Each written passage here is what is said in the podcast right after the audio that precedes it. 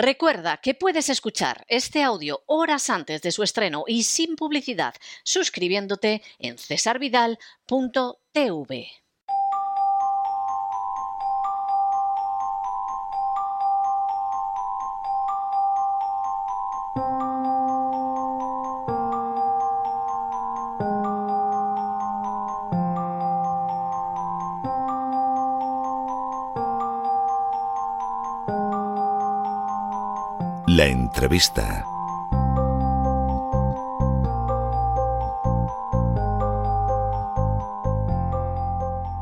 Estamos de regreso y estamos de regreso precisamente para entrar en un tema enormemente importante, un tema enormemente importante porque son las consecuencias económicas de la guerra.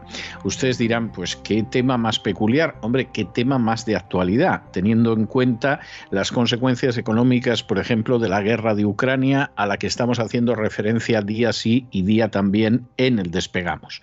Pero la gaveta económica que es una revista de economía que hemos recomendado en varias ocasiones desde La Voz, porque además se lo merece, acaba de sacar el número de mayo de este año, de 2022, con una portada que se, en la que aparece el titular Más Estado y más impuestos. Y curiosamente, haciendo una, eh, en fin, llamando al eco de lo que era el cartel de la chaqueta metálica, de la Full Metal Jacket, en la que aparecía el famoso nacido para matar, aquí parece el born to tax, es decir, el nacido para poner impuestos. Y el subtítulo es las otras consecuencias de la guerra.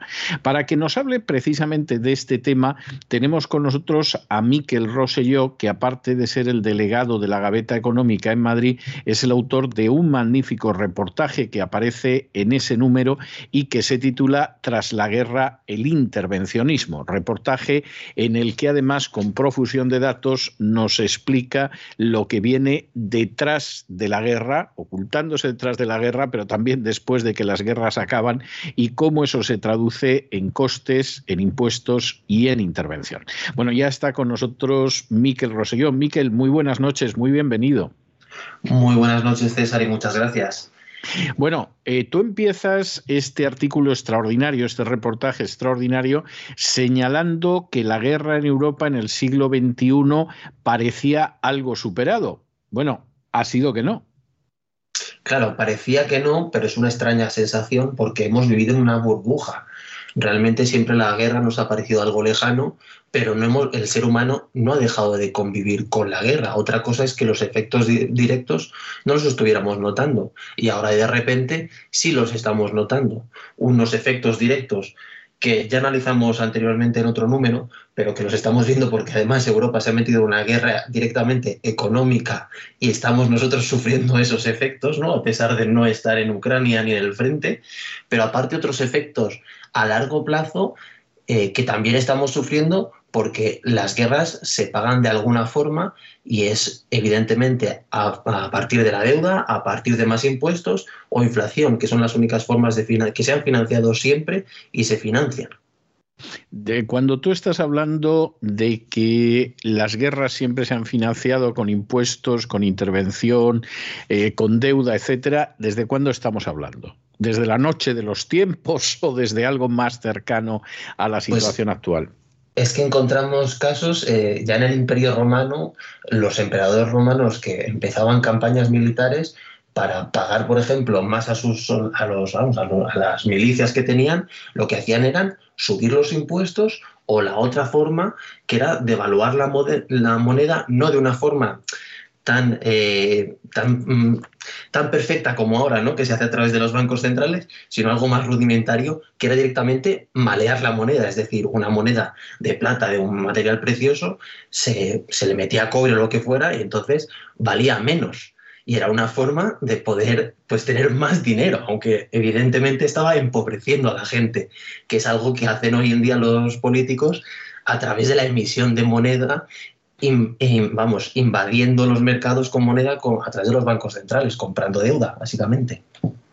En, ese sentido, la guerra de Ucrania, ¿cómo nos va a influir? ¿Vamos a tener subida de impuestos? ¿Vamos a tener pérdida del dinero que tenemos a través de la inflación? ¿Vamos a tener más intervencionismo estatal en nuestra vida económica y en general en nuestra vida? ¿Qué es lo que se prevé que puede llegar a suceder?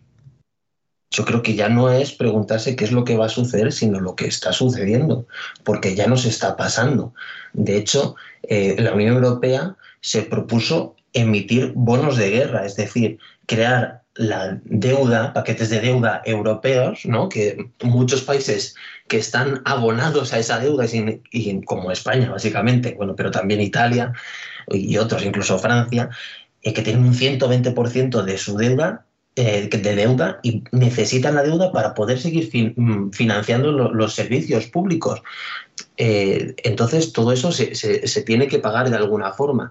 Pero aparte, lo estamos viendo con la inflación. La inflación es el 10%, no tanto por la guerra, también es algo que hablo en el, en el, en el artículo, porque eso, mm, ante emergencias, los gobiernos eh, tienden a crecer y lo utilizan para justificar una expansión, un mayor intervencionismo y que se financia a través de más impuestos. De hecho, el profesor Rodríguez Brown, que lo cito porque dice que siempre que hay una emergencia, los políticos tienden a utilizar eh, sin, metáforas con la guerra. Por ejemplo, hablan de guerra al cambio climático, lucha eh, contra el cambio, combatir el coronavirus, ¿no? aquello de doblegar la curva. ¿Realmente qué se estaba haciendo? Eh, y mayor intervencionismo. La solución de los políticos siempre es mayor intervencionismo, sea una guerra, sea un huracán, sea un virus. Es tremendo. Con lo, cual, lo que podemos esperar en estos momentos es que vamos a tener más intervencionismo y vamos a tener huracán económico o incluso vamos a tener ese decreto ley que se aprobó la semana pasada, al que yo hacía referencia hace unos días en el editorial, en virtud del cual se da la circunstancia de que el gobierno se va a saltar la ley hipotecaria a la hora de apoderarse de nuestros bienes sin juez que intervenga ni cosa parecida. La, intervención no va a desaparecer, por lo que tú dices. Claro, es que fíjate, eso son siempre son causas extraordinarias que requieren, pues eh, eso, incluso nacionalización o ya sea de bienes o incluso de las personas. En la guerra siempre ha habido, bueno, cuando se ha habido reclutamientos forzosos, en los ejércitos de Leva, eh, lo hemos visto, en cualquier guerra se ha reclutado a la gente, pero es que ahora también en Ucrania lo estamos viendo como no dejan de salir a los hombres, a las mujeres y niños pueden salir, pero los hombres no pueden salir de Ucrania. Eh, tienen que ser parte del, ejército forzoso, ¿no? De civiles. Luego matan civiles y demás, pero claro, no los dejan a salir de Ucrania para que estén combatiendo allí. No, no, la cosa es en ese sentido muy clara. ¿Qué pasa con un país como Estados Unidos que por regla general se suele presentar como el paradigma del libre mercado, como el paradigma de la libertad, como el país donde estas cosas, en fin, los ciudadanos estamos defendidos de cualquier inmiscusión del poder público. ¿Realmente es así? ¿O por el contrario, eh, lo que tenemos que reconocer es que la intervención estatal cada vez es más mayor, es mayor, perdón, y además es una intervención estatal que cada vez nos cuesta más dinero. Para nada. Estados Unidos ha ido increciendo, pero vamos, de una forma brutal. Desde los años 20 del siglo XX, donde el gasto público eh, representaba el 10% del Producto Interior Bruto, es decir, lo que se comía el aparato, diríamos, gubernamental, era solo el 10% de la riqueza que generaba el país, ¿no? Pues bueno, es un coste que una sociedad que muy trabajadora pues puede asumir. Al fin y al cabo no es razonable, sí. sí, un diezmo, ¿no? no una, décima parte, pues tampoco es tanto. A día de hoy, ese gasto eh, llega, no, no llega a alcanzar el 50%, pero está muy cerca de llegar al 45% del PIB, que son datos europeos, ¿no? Porque se sabe que la Unión Europea, con ese estado, macroestado del bienestar, que a veces no es tanto estado del bienestar como, como bienestar del Estado y de la gente que vive del Estado, se come un 50% de la riqueza nacional año a año, lo cual es es una brutalidad si uno lo piensa. Es decir, todo lo que se genera la mitad de lo que genera la riqueza, la mitad de la, de la riqueza que genera un país, la consume pues los diferentes gobiernos, bueno, ya sabemos en España, por ejemplo, pues tenemos desde el central los autonómicos, en Canarias hay, por ejemplo, cabildos, los municipios, las diputaciones, un sinfín de empresas públicas, en fin, muchas bocas que alimentar. ¿Qué, papel está teniendo Joe Biden en toda esta historia? ¿Está siendo igual que presidentes anteriores o por el contrario Biden se nos está disparando en el gasto militar y se nos está disparando en el gasto público y todavía está contribuyendo más a nuestra inflación y a nuestros impuestos? Pues está, está contribuyendo inevitablemente. De hecho, anunció el mayor paquete de, gasto público desde el nuevo trato de, de Franklin Delano Roosevelt, ¿no? que fue uno de los grandes impulsores. Pero esa es una constante que también se ha visto que desgraciadamente en Estados Unidos, desde su nacimiento, que también lo menciono en el artículo, ¿no? de los federalistas y demás, eh, había partidarios de un mayor gasto federal y había partidarios de un de que realmente lo que debía era protegerse a la gente, a la gente de Estados Unidos, de un gobierno fuerte. Desgraciadamente, poco a poco, paso a paso, han ido ganando los defensores de un Estado fuerte. Eh, cito como Hamilton, que ahora han hecho, bueno, hay un musical ¿no? de gran éxito en Broadway, de eh, muchísimo de muchísimo dinero eh, pero muchísimo muchísimo perdón de muchísimo éxito y además un musical que está bien está bien, yo lo he visto y es un musical que está bien, pero donde el mensaje político es tremendo, porque de entrada Hamilton es un hispano y Jefferson es un negro. Por, mencionar solo así de pasada alguna cosilla. ¿eh? De momento Jefferson sigue siendo un hombre, pero, pero es un negro y además un negro muy negro y eh, la verdad es que está en una línea muy clara y efectivamente uno de los aspectos que quizá no se nota tanto porque es un musical muy bien hecho, uno de los aspectos que aparece pues es la necesidad de ese poder fuerte, intervencionista, etcétera, etcétera, para la felicidad, ¿no? Claro, y eso en cambio era de lo que también nos han, advertido otros políticos americanos que han estado en contra, como también cito a, Madison, ¿no? que yo creo que hay una cita que pongo al final que es brutal, que dice que la, la guerra es la madre de los ejércitos, de estos proceden las deudas y los impuestos. Y ejércitos, deudas o impuestos son conocidos instrumentos para someter a los muchos a la dominación de los pocos.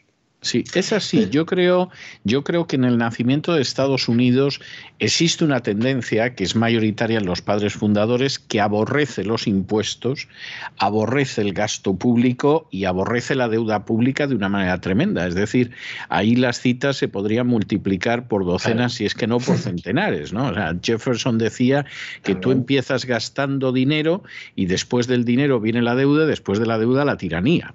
es decir, que esto lo tenía muy claro, pero había excepciones. Y Hamilton, que es un personaje al que se ha reivindicado por unos y otros en los últimos años en este país, y no solamente en esta pieza musical, aunque desde luego forma parte de esa reivindicación, sin embargo era partidario de, un mayor intervencionismo. ¿no? Quizá yo a veces lo he pensado, esto es difícil de comprobar y de saber, pero quizá porque Hamilton no era un hombre que hubiera eh, llegado a una cierta posición social gracias a su trabajo, su esfuerzo, etcétera, sino a, los recovecos del poder político y del Estado. Y, y, efectivamente, bueno, pues una persona que ha hecho su fortuna sobre la base de su trabajo, del emprendimiento, del talento, desconfía mucho de un Estado que puede venir a quitártelo. Y era lo que pasaba con la mayoría de los padres fundadores. Mientras que en el caso de Hamilton era la persona que no tenía nada y que gracias a ese acercamiento a polos de poder llegó a donde llegó lo cual eh, posiblemente influyó mucho. O sea, esa es la, la, realidad. A mí no me sorprende que Biden, que es un tipo que no ha trabajado en nada útil en toda su vida, pero que lleva más de medio siglo viviendo de las ciénagas de, Washington, pues evidentemente le parezca maravilloso quitarle el dinero a los demás. Pues, pero pues, en realidad es, es, es el currículum de casi todos los políticos y más hoy en día, quiero decir, es su carrera política es su carrera profesional. Sí. Han vivido, no conocen otra cosa. Yo recuerdo una vez hace tiempo que, uno que un político decía, bueno, yo es que, ¿qué has hecho tú a los 30 años? Yo a los 30 años ya era alcalde de mi pueblo.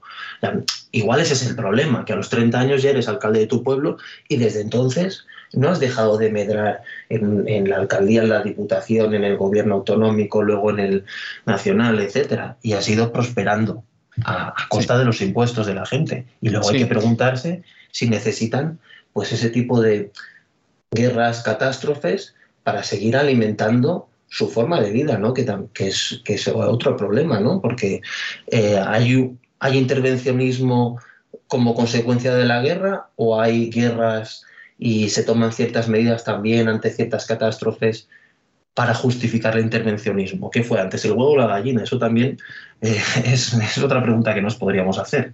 Sí, es bastante claro. Tú mencionas en este reportaje, insisto, que aparece en este número de mayo de la Gaveta Económica, este magnífico reportaje de Miquel Rosselló, tú mencionas el discurso de Eisenhower de despedida en el año 1961, cuando él habla del complejo militar industrial, ¿no? Y, y dice que, bueno, que el complejo militar industrial ha creado tal cantidad de intereses que ya entran en los tres poderes en el ejército, en la economía, en la administración, en el funcionariado, que amenaza con acabar con las instituciones democráticas. Y además, Eisenhower no era un personaje peligroso de rojerío, o sea, eh, lo habían elegido presidente dos veces por el Partido Republicano.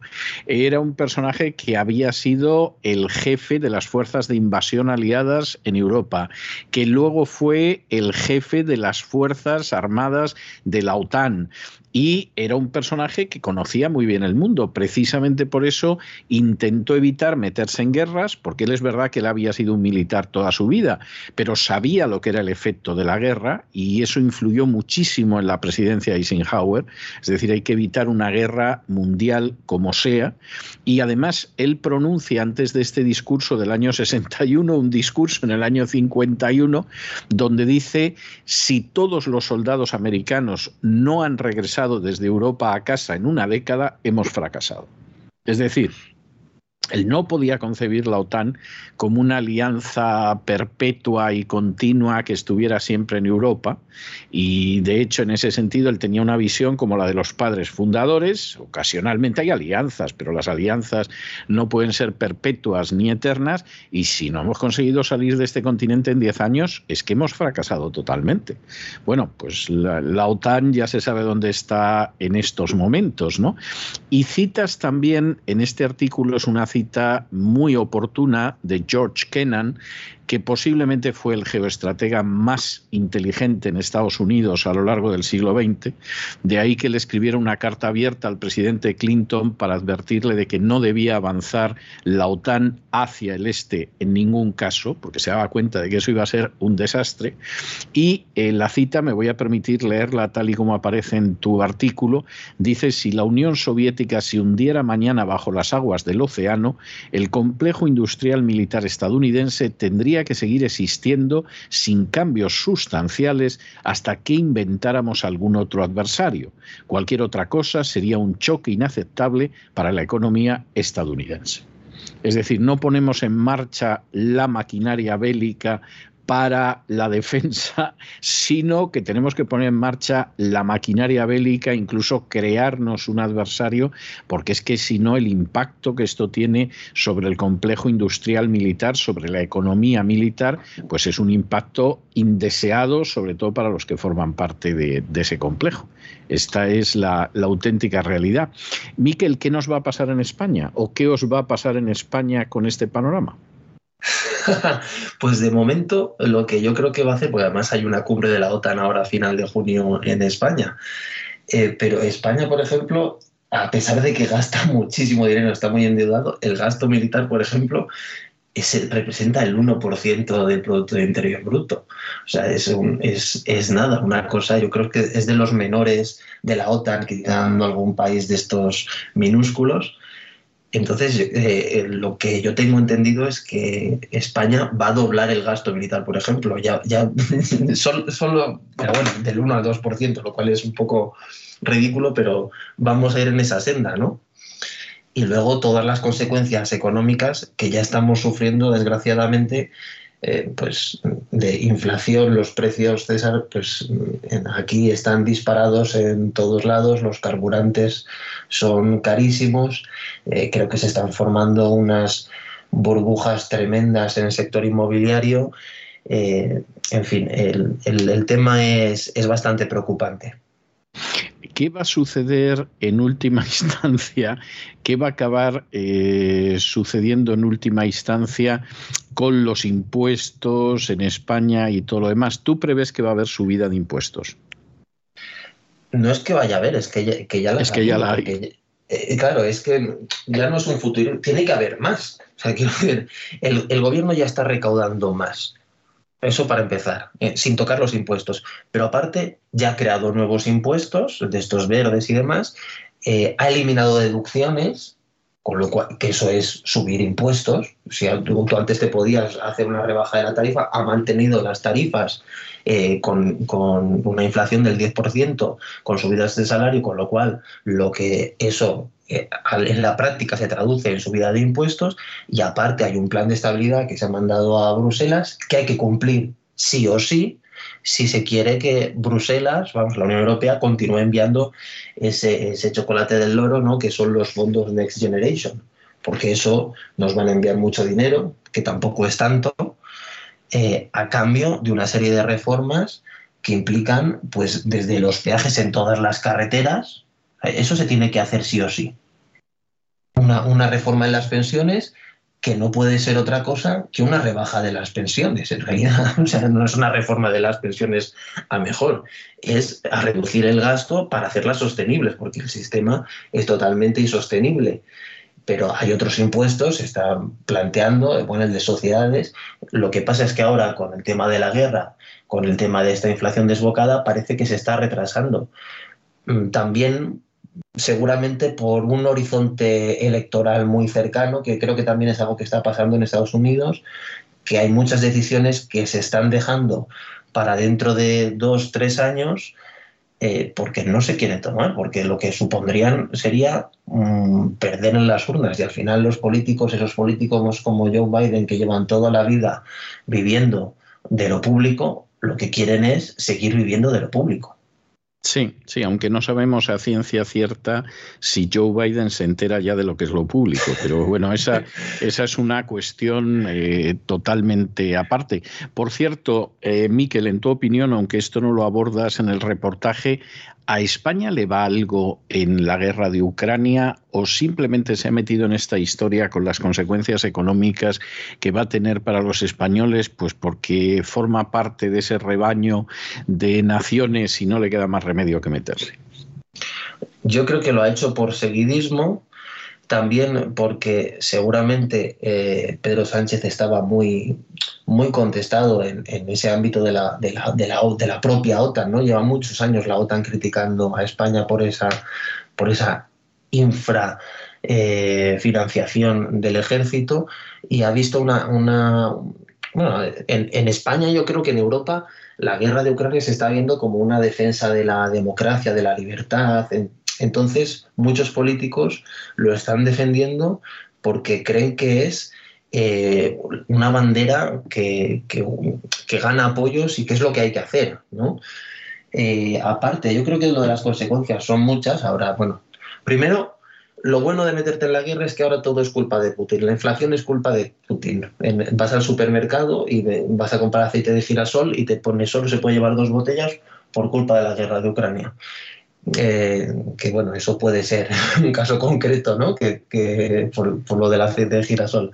Pero hay otras cosas que no tienen nada que ver. Inflación, había inflación un año antes de que se lanzara ninguna bomba en Ucrania, entonces no tiene, no tiene ningún sentido.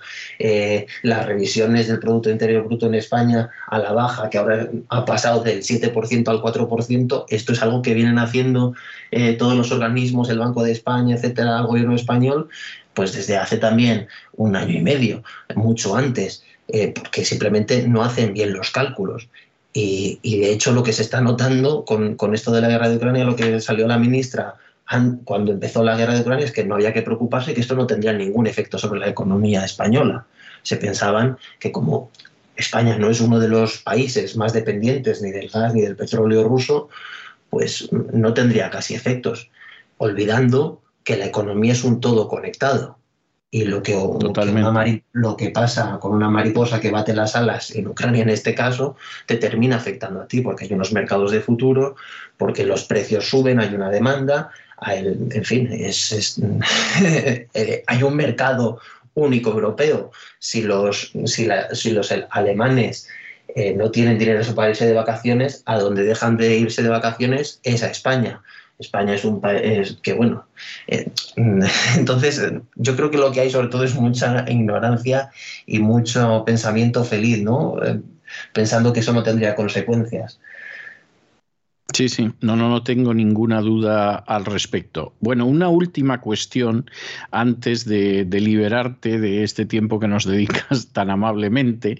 Eh, he podido ver que finalmente la Gaveta, que empezó siendo una revista económica, se ha extendido y ha aparecido una editorial que se llama Gaveta Ediciones es más, he visto que han publicado un libro de Ignacio Ruiz Jarabo que se titula Impuestos o Libertad y Ignacio ya me ha dicho que efectivamente le vamos a poder entrevistar en este programa, cosa que me va a producir una enorme satisfacción. Pero, ¿cómo ha sido ese paso de ser inicialmente una revista que supongo que lo que quería sobre todo en los primeros momentos era sobrevivir dar el salto a la editorial? sobrevivir sigue siendo, yo creo, el, objetivo, el objetivo final, ¿no? En, los dos casos. Pero yo creo que la gaveta nace por impulso de Antonio Salazar, que es el director, eh, siempre ha estado muy preocupado por las ideas, porque al final el mundo lo mueven las ideas, pueden ser buenas o malas, y al final todo se justifica con ideas. Entonces creía, y sobre todo el, desde Canarias, que, faltaba un, un referente que, diera esos argumentos, ese punto de vista, desde un punto de vista liberal y en todos los aspectos, y también independiente, que eso es, la verdad es que en eso la gaveta es, es algo, un rara avis en muchos sentidos, pero yo creo que, esa independencia, que, bueno, este, hablas del número de mayo, pero ya es el número 77, que tiene su mérito en una publicación de papel. Es una, publicación independiente que pues, tiene publicidad y demás, pero bueno, se mantiene.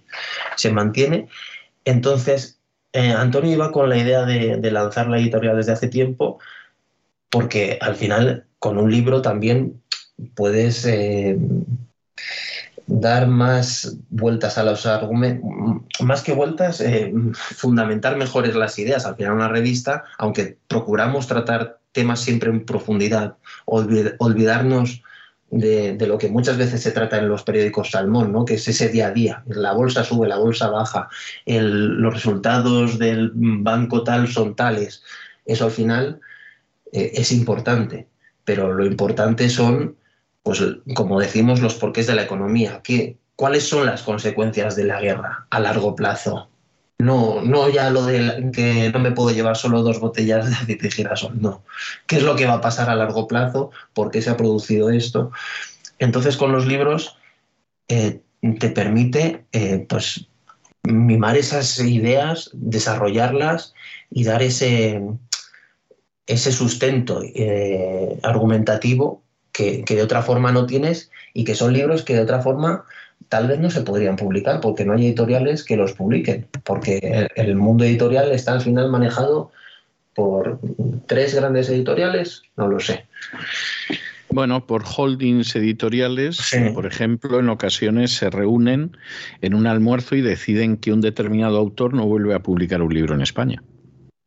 Estoy hablando de un hecho real, ¿eh? o sea, no, no, no estoy especulando o que en un momento determinado, pues determinados libros que, que son incómodos, pues deciden que no se publican, ¿eh? porque cuentan la historia de alguna empresa muy importante y entonces prefieren que la empresa compre la edición completa y el libro no llegue en absoluto a, a las estanterías de las librerías y estoy citando otro hecho real, o porque el libro contiene información sobre algunos ministerios y algunos gobiernos y algunos partidos políticos especialmente sensible y entonces se alega que el libro podría provocar querellas, a pesar de que el libro tiene un soporte documental que lo convierte en algo inasequible a una querella y se decide que el libro no, no se publica. Es decir, eso, los tres casos que citado le puedo dar nombres y apellidos de los tres casos. O sea que, esa es la realidad. Y claro, en un caso como este, pues y más con las cosas que sabe Ignacio del funcionamiento de la hacienda española, pues es un libro que al final, claro, al final o lo sacáis vosotros o se queda sin salir. O sea, así directamente. Yo leí el, vamos, leí el libro porque también entrevisté a Ignacio y demás. Y te digo que es un libro sensacional que me habría encantado poder haber podido leer eh, cuando estudié Hacienda Pública en la carrera, porque eh, además una metodología, unas ideas claras eh, sobre el sistema de la, de, la, de la, Agencia Tributaria Española, sobre los impuestos, que vamos, tiene le cabe, ¿no? Decían, el Estado le cabe en la cabeza, Fraga, pues a Ignacio le cabe la agencia tributaria, o más que la agencia tributaria, el sistema fiscal, porque lo entiende perfectamente y es una pena que, yo creo que grandes personas como él no hayan podido... ¿no? Hay, buenos gestores y hay malos gestores mm, públicos. Pues él seguramente sería de los buenos y ojalá hubiera más como él porque podríamos tener un sistema fiscal con cabeza, con sentido. De hecho, en Twitter ayer eh, Marta Higueras la de, bueno, no sé ahora si está más Madrid, no sé exactamente dónde está la, con el partido de Carmena, decía, se presenta en Madrid el, partido, el, libro eh, Impuestos o Libertad. Qué horror, no sé qué. Parece, por lo que yo quiero, es un sistema progresivo de impuestos. Es precisamente lo que dice Ignacio en el libro. Es que nuestro sistema no es progresivo, es confiscatorio hagámoslo progresivo y con tablas, con números, es mm, sinceramente creo que es un libro que si a alguien le gusta un poco cómo, cómo debe ser el, el, sistema fiscal y cómo debe funcionar lo público, hay que leer. Sí, estoy de acuerdo. Y bueno, supongo que nos va a contar más cosas cuando consigamos entrevistarlo en las próximas semanas.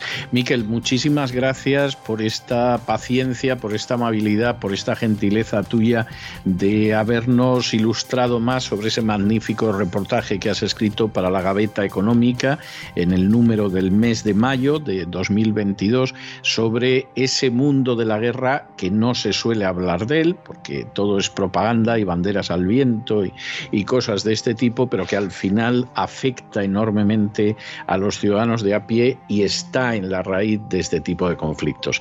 Muchísimas gracias y un abrazo muy fuerte. Otro para vosotros. Muchas gracias.